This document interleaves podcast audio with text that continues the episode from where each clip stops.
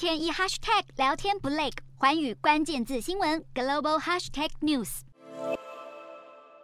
美国前总统川普的房地产企业川普集团卷入的诈欺案判决出炉，纽约陪审团认定川普集团被指控的十七项税务诈欺罪名全部成立。纽约州高等法院法官判决川普集团必须缴交一百六十一万美元的罚金，超过台币四千八百万元。这个金额是这起案件所允许的最高额度，也就是避税金额的两倍。川普集团表示将会提出上诉。不过，相较于川普拥有亿万财富，这一笔罚金相当微不足道。检方认为，这根本只是川普集团收入的九牛一毛。川普本人虽然未遭到指控，但在川普有意再次角逐白宫大位之际，这样的财阀具有重要的象征意义，对他的声誉也将造成伤害。卷入风暴的不止川普，美国现任总统拜登最近也陷入文件门丑闻。拜登在华府的私人办公室和德拉瓦州住家连续传出放有机密文件，让白宫得出面灭火。